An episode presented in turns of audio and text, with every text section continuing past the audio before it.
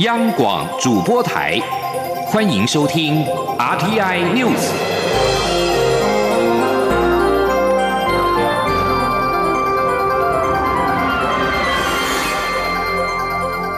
听众朋友您好，欢迎收听这节央广主播台提供给您的 RTI News，我是张顺祥。土耳其的官方媒体十一号报道。在强震发生之后，当局已经逮捕四十八名趁机抢劫的嫌犯。安纳杜鲁新闻社报道，本月六号发生规模七点八强震之后，至少有八个省份出现了趁乱打劫的事件。警方已经拘捕四十八名嫌犯，并针对案件展开调查。土耳其总统埃尔段七号宣布。受地震影响的东南部十个省份进入到为期三个月的紧急状态。十一号稍早，埃尔段前往东部灾区迪亚巴克尔视察时，宣布进入紧急状态。世界卫生组织则是警告，六号发生在土耳其跟叙利亚接壤地区的强震，已经影响近两千六百万人。并导致数十间医疗设施遭到破坏。世卫十一号紧急要求筹募四千两百八十万美元，折合大概新台币十三亿元，以解决迫在眉睫问题。土耳其跟叙利亚边界地区六号发生规模七点八强震，截至十一号，两国合计死亡人数已经突破了两万八千人。联合国警告，现在土叙两国至少有八十七万人急需熟食，但是在叙利亚就有多达五百三十万人无家可归。对国台办指称，因为民进党当局的阻挡，致使中国大陆吊唁星云法师的代表团没有办法到台湾。行政院副院长郑文灿十一号表示，国台办或者是统战部门现职人员，必须要依照机制提出申请。陆委会跟国台办也有业务联系沟通管道，可以沟通商讨依惯例及默契处理。请听央广记者欧阳梦平的采访报道。中国大陆国台办发言人朱凤莲十一号表示，由于民进党当局阻挡陆方吊唁星云法师的代表团无法赴台，并抨击民进党当局罔顾基本的人道主义。行政院副院长郑文灿十一号到佛光山悼念星云法师。他在受访时表示，原本申请的一百二十人，包括陆港亲友、信众四友、宗教人士，都已核准。但因过去陆委会及国台办间有业务联系机制，也有惯例与默契，若是国台办或统战部门的现职人员，必须依照机制提出申请，基于入境目的、维安等级，都需按照惯例安排。郑文灿并指出，也提出来台申请的中国大陆前宗教事务局局长叶小文，曾在两千零九年访问台湾期间遭到抗争，当时马政府便已将他注记，这部分要按照惯例及默契处理。他说：“就我了解，这个陆方好像也有发表声明说要团进团出。那陆委会目前三十八个人已经核准了二十六个人，那希望能够合情合理，依照惯例。”好，依照陆委会跟这个国台办过去好的业务联系沟通机制，好，可以沟通，也可以商讨。我想必须要按照这样的默契来进行。陆委会则表示，由中共台办、统战部、中国佛教协会组成的调研团，因部分团员具现职官员身份，未能获准入境。陆方表示，基于团进团出原则，决定取消全团人员来台行程。但我方受理佛光山提出的申请案时，未见陆方提出包括十二位官员在内的三十八人是以调研团的形式来台，也没有表明是团进团出，称赴台受阻责任完全在台有关方面。参入政治因素造成，是企图将责任归咎我方政府。陆委会指出，这十二位中国大陆台办统战部门现职官员，过去曾有遭民众尾随抗议事件，因此希望陆方停止政治操作，寻既有联系机制联系陆委会，以力协助其在台行程顺利进行。中央广播电台记者欧阳梦平采访报道。国民党副主席夏立言访问中国，并在十号会见中共中央政治局常委王沪宁。国民党主席朱立伦十一号表示，国民党希望两岸和平，解决各产业面临问题，而且透过经贸的往来，让产业繁荣；透过交流对话，改善两岸关系。欧阳梦平报道。国民党副主席夏立言到中国访问，并先后会见国台办主任宋涛及中共中央政治局常委王沪宁。国民党十一号表示，此行是向中国大陆各界反映台湾基层农渔民和中小企业希望两岸交流合作、平等互惠的心声，并希望农渔产品销路遇到的相关问题能得到一定程度的解决，而且获得对方积极正面的回应，表示会加快处理，寻求改善办法，并研议尽速解决。国民党主席朱立伦则在十一号出席嘉义县新春团拜时受访，被问到中方接待规格比以往高，被解读是释出重拾国共关系的讯号，未来国民党是否会朝恢复国共论坛的方向进行？朱立伦只强调，国民党希望让产业更繁荣，让民众能过安定的日子。我们讲最重要就是希望两岸和平，希望对。我们所有的民众，让大家能够过安定的好日子，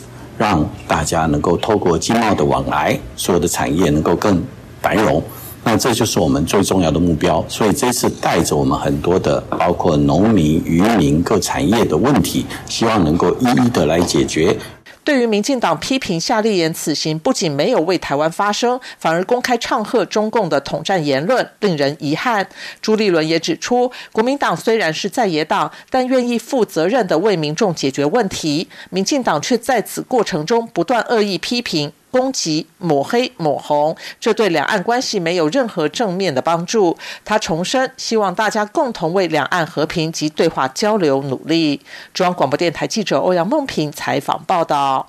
国民党副主席夏立言会见中共中央政治局常委王沪宁，立法院长游锡坤十一号上午受访时，质疑国民党难道不记得从国共内战至今被中共欺骗了多少次？他并且表示，中共无所不用其极的想侵略台湾，台湾必须要团结守护民主，不要与虎谋皮。北北基桃合作交流平台十一号在新北市的平溪召开了首次会议，会中讨论交通、社服、文化等议题。四县市对于建构快速公共运输合作有高度共识，希望打造不分你我以及地域的生活圈。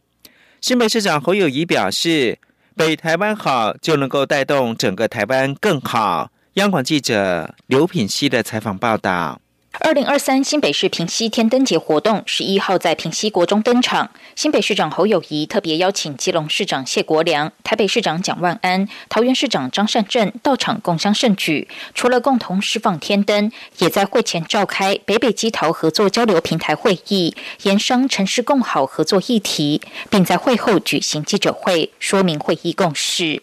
侯友谊表示，北北基桃合作交流平台十一号正式成立，未来将可快速有效率的反映民众需求。四个县市有共同的愿景，就是不分你我跟地域，资源共享，城市共好。在交通方面，成立北北基桃公共运输合作平台，将讨论出能服务四县市共千万人的快速运输。我们不管是一二零年还是一二八年的合作，我们一定会讨论出一个永续。然后也符合地方跟中央合作的机制，让一个运输的平台并不以盈利为目的，让民众能够不分你跟我，节能减碳，共享一个国际大都市千万人对一个运输的快速合作。蒋万安也指出，交通跟日常生活息息相关，是民众关切的问题。双北有一二八零通勤月票的经验，未来希望能够扩大纳入基隆跟桃园。除了要解决交通拥塞、降低事故发生，也希望能够减轻通勤族的负担。我们接下来会交由呃我们各局处哦，以你很好的方案来跟中央好好沟通，不管就裁员路线各个方面，能够有一个完整的。方案出来，真的照顾到民众。张山镇表示，不止交通议题，还有社服、文化跟观光，都是未来北北基头生活圈的推动重点。北北基头合作交流平台成立的重要目标，就是要让四个县市的民众感觉不到自己住在哪个城市，而是住在一个大城市里。如果能够做到如此，就代表平台成功，而且会变成台湾其他城市的标杆。谢国良则说。会中就各方面进行很多深刻的讨论，他非常期待未来逐步落实后，发挥共同的力量，让民众的生活变得更好。央广记者刘品熙的采访报道。卫福部前常务次长石崇良调任健保署长，次长一职的悬缺传出将由机关署长周志浩升任。对此，卫福部长薛瑞元十一号表示。已经跟行政院长陈建仁初步讨论过，目前正在走行政程序，确定之后就会对外公布。次长跟署长人选可能会一起公布。记者刘品熙的采访报道。行政院内阁改组，卫福部承认次长一职由谁接任，一直受到关注。传出很有可能由机关署长周志浩升任，并由机关署副署长、疫情指挥中心发言人庄仁祥接掌机关署，但一直未获得证实。薛瑞元日前表示，还要与行政院长陈建仁讨论。针对次长人选，薛瑞元十一号下午出席活动时受访表示，已初步跟陈建仁讨论过，目前正在走行政程序，确定后就会对外公布。他并表示，次长、署长人选可能会一起公布。下周有？呃，这个要看行政那边的的进度了哈。那反正就是确定了，那我就会一起跟对外界来做宣布啊。一起的意思是说，包括署长跟次长都一起。呃，可能会一起。嘿。本土疫情持续趋缓，十一号新增一万八千例本土病例，单日确诊数已连续八天少于上周同日。对于 COVID-19 疫情何时能从第五类法定传染病降为第四类，薛瑞元说，这都还在讨论中。目前策略是缓步开放跟松绑，以刺激国内经济活动。此外，为协助土耳其救灾及重建，卫福部七号开设赈灾专户。截至十号下午五点的最新统计，共接获四万三千多笔捐款，总金额达二点七亿多元。薛瑞元表示，感谢国人的热心，这些捐款会全数转交外交部，由外交部统筹，作为土耳其赈灾之用。央广记者刘品熙在台北的采访报道。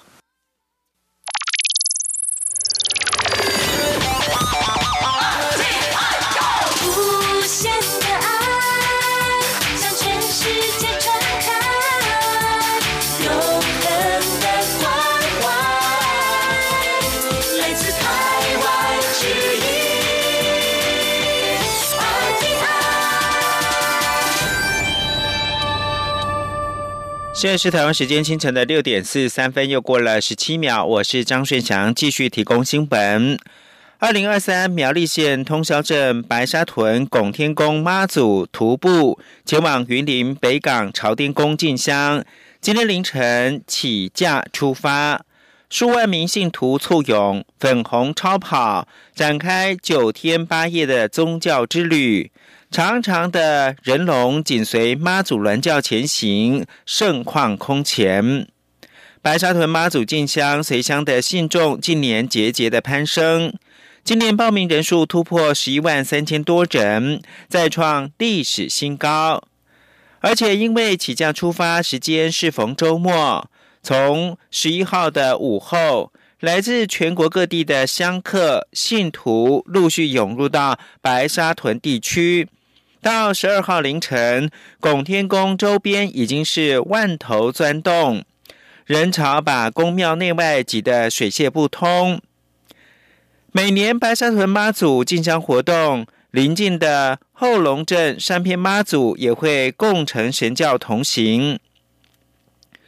总统蔡英文、副总统赖清德分别在十一号下午跟晚间，先后到拱天宫以及山边妈祖宫参香祈福、恭送妈祖。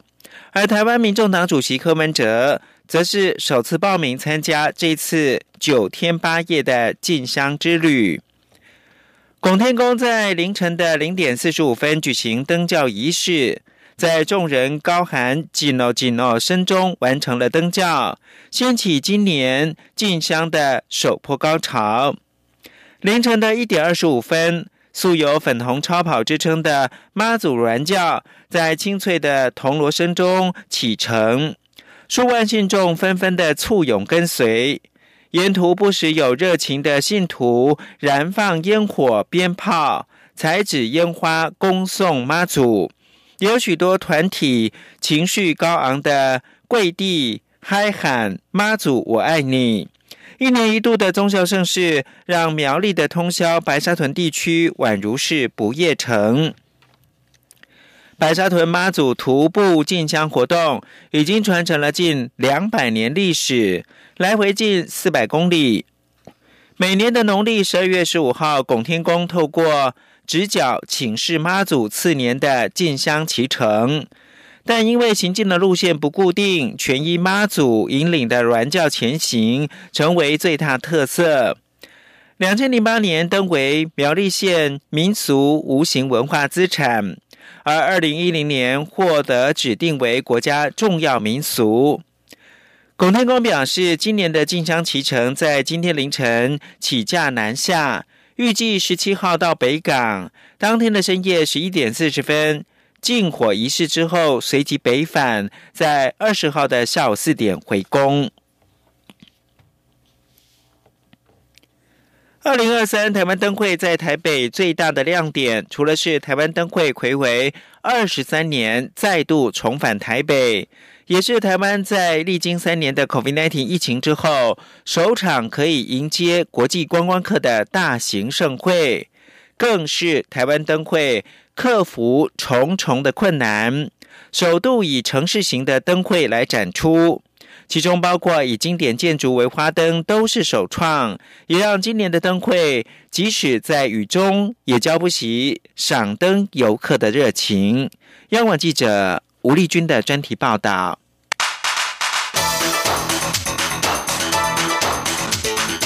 专题报道。台湾灯会自一九九零年到两千年，连续十一年在台北中正纪念堂举办后，暌违二十三年，再度重返台北，也是台湾在役后首场大型国际盛会，更是台湾灯会首度以城市型的灯会来展出。有别于过去台湾灯会在各县市巡回展出时，都是圈出一两块大范围的空间来布展，例如。二零一九年在屏东的大鹏湾，二零二零年在台中的花博园区，二零二二年在高雄的魏武营区及爱河湾。原本二零二一年在新竹市举行的灯会要以城市型灯会来展出，最终因为交通问题难以克服，加上疫情考量，临时取消。直到二零二三台湾灯会在台北才首度实。实现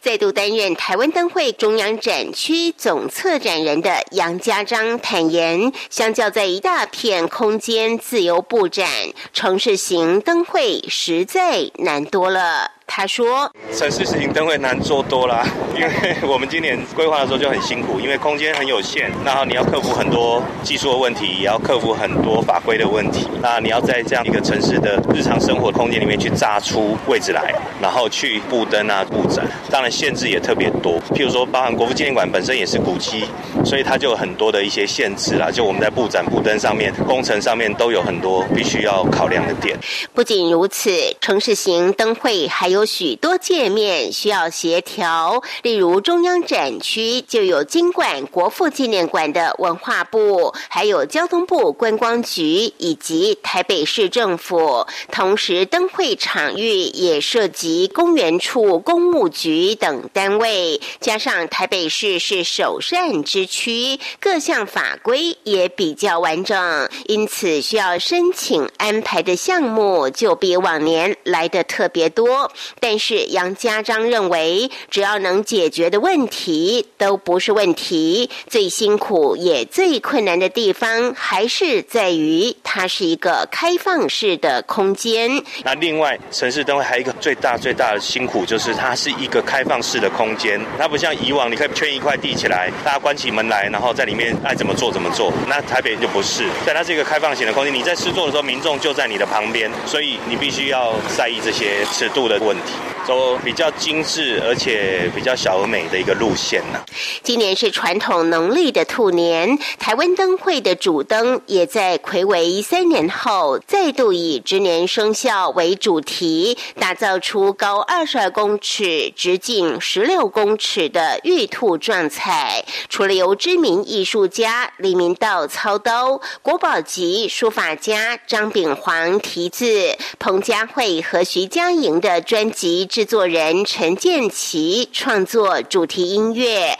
还截取奥运举重金牌选手郭信纯的脸部表情，结合台湾傲人的金源科技，让这只七层楼高的科技兔，在传统的国父纪念馆与台北现代化的地标一零一大楼间闪闪发光。位于国父纪念馆光复南路口的副灯盘龙献瑞，则由荣获多届灯王的灯艺师蓝永琪创作，向两千年在中正纪念堂自由广场牌楼上的九龙灯致敬，同时展现精湛的创新工艺与现代科技。除了牌楼上有七颗龙珠暗藏挤满七龙珠即可许愿的梗外，每半小时展演时，龙头还会上下左右俯瞰人间，并。发出雷电斩妖除魔。此外，灯艺师黄文全继去年为高雄的台湾灯会创作花蝶花舞的副灯，荣获法国 NDA 国际大奖赛的金赏奖后，今年再度为台湾灯会打造第二座副灯，重新出发，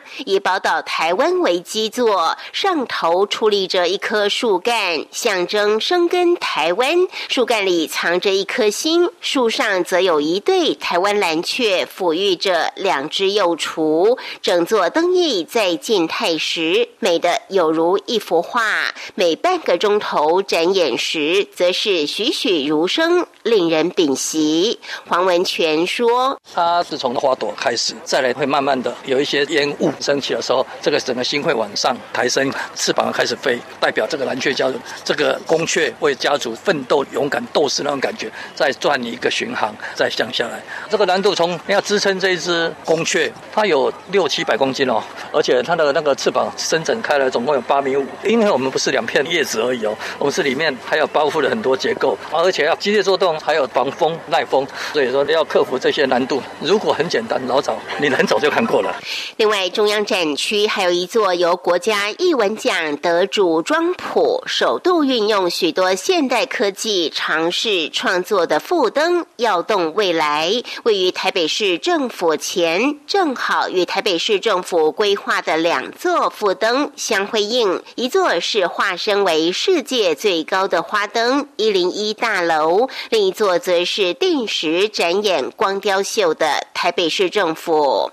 事实上，除了一零一大楼及台北市政府，位于国父纪念馆北面临近忠孝东路大巨蛋的台湾真美灯。区也是搭配国父纪念馆的建筑特色，每半小时展演一次光雕秀。光雕秀结束后，国父纪念馆东西两侧的廊道还会接力上演光电秀、灯光秀，照亮整个国父纪念馆，让已故建筑师王大宏设计的国父纪念馆成为一座最经典的灯艺。至于国父纪念馆前方的仁爱。路入口处，除了矗立着一根象征吉利的大红萝卜，左右边还拉开两排象征兔年好彩头的红萝卜祈福灯铃，让赏灯的民众可以领取祈福卡，写上祈福语之后挂上去。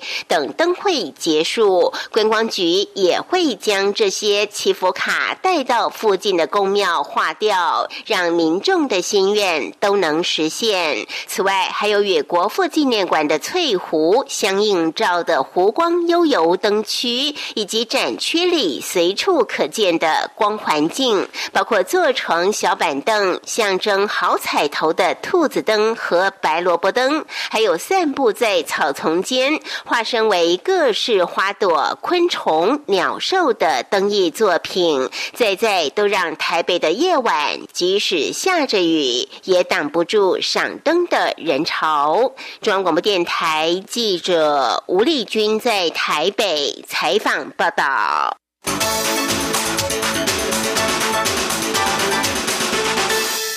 法国知名导演卢贝松将实现十年前的诺言，重返台北拍摄电影。台北将再度登上国际的影坛。台北市长蒋万安在十一号表示，他已经承诺会全力支持，给予剧组必要的协助。请听央记者欧阳梦平的采访报道。法国导演卢贝松十年前来台拍摄电影《Lucy》，让台北的风景随着电影播送到国际。台北市长蒋万安十号在脸书透露，当年曾说会重回台北拍片的卢贝松实现诺言，将再度于今年春天在台北拍摄以台北为蓝图的新作品。片名目前暂定为《周末在台北》，剧组也已经到台北看景，并拜会市政府。蒋万安十一号受访时说明，他在与剧组会面时承诺北市会全力协助拍摄，也希望对方能够多聘用台湾的电影人才。他说：“交换意见的过程，为承诺我们台北市政府一定会全力来协助他们剧组的拍摄。那同时，我也跟他希望。”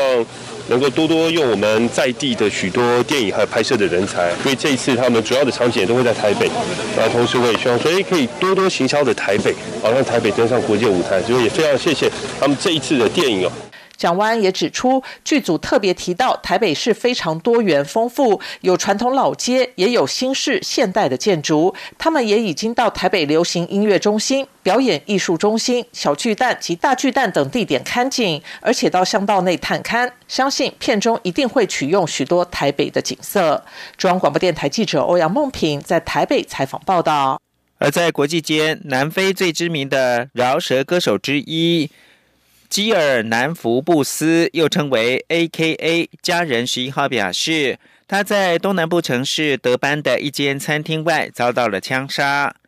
这名享年三十五岁的歌手曾经获得多个国内的奖项，并多次获得美国黑人娱乐电视大奖以及 MTV 欧洲音乐奖的提名。A.K.A 的父母用他的推特账号发布声明表示，挚爱的儿子逝世了。十号晚间，A.K.A 的数名友人沿着德班的一条主要道路，从餐厅走向他们的车子的时候，他和另一名男子遭到了枪杀。在遇害前大概六个小时，A.K.A 还在推特上宣布，他即将在本月稍晚发行新的专辑。目前枪击的动机不明，而警方正进行调查。德国左派党十一号宣布，前共产主义东德的最后一名总理，也就是莫德洛逝世，享其寿九十五岁。莫德洛一九二八年元月二十七号出生在帕莫瑞瑞尼亚，也就是现今的波兰境内。他在一九八九年十一月，也就是柏林墙倒塌四天之后，到一九九零年四月期间担任总理。尽管莫德洛从未放弃共产主义意识形态，但他一直被视为改革派人物，就像是苏联时期的戈巴契夫。一九九零年，莫德洛的政府曾经设立一个机构，协助东德向市场经济转型。以他的名字为命名的法律，让房屋跟农场的主人得以购买其产业所在的土地。德国统一之后，莫德洛成为国会下议院联邦议院的议员，并在欧洲议会任职。他后来批评两德统一太过仓促，东德已经输了。以上新闻由张顺祥编辑播报。